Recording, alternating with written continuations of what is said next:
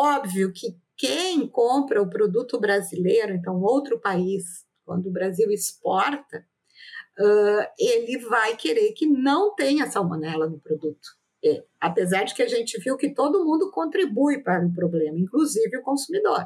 Mas a gente, eles vão dizer, não, com salmonela não quero. Então, temos também o um aspecto econômico como barreira à comercialização do produto.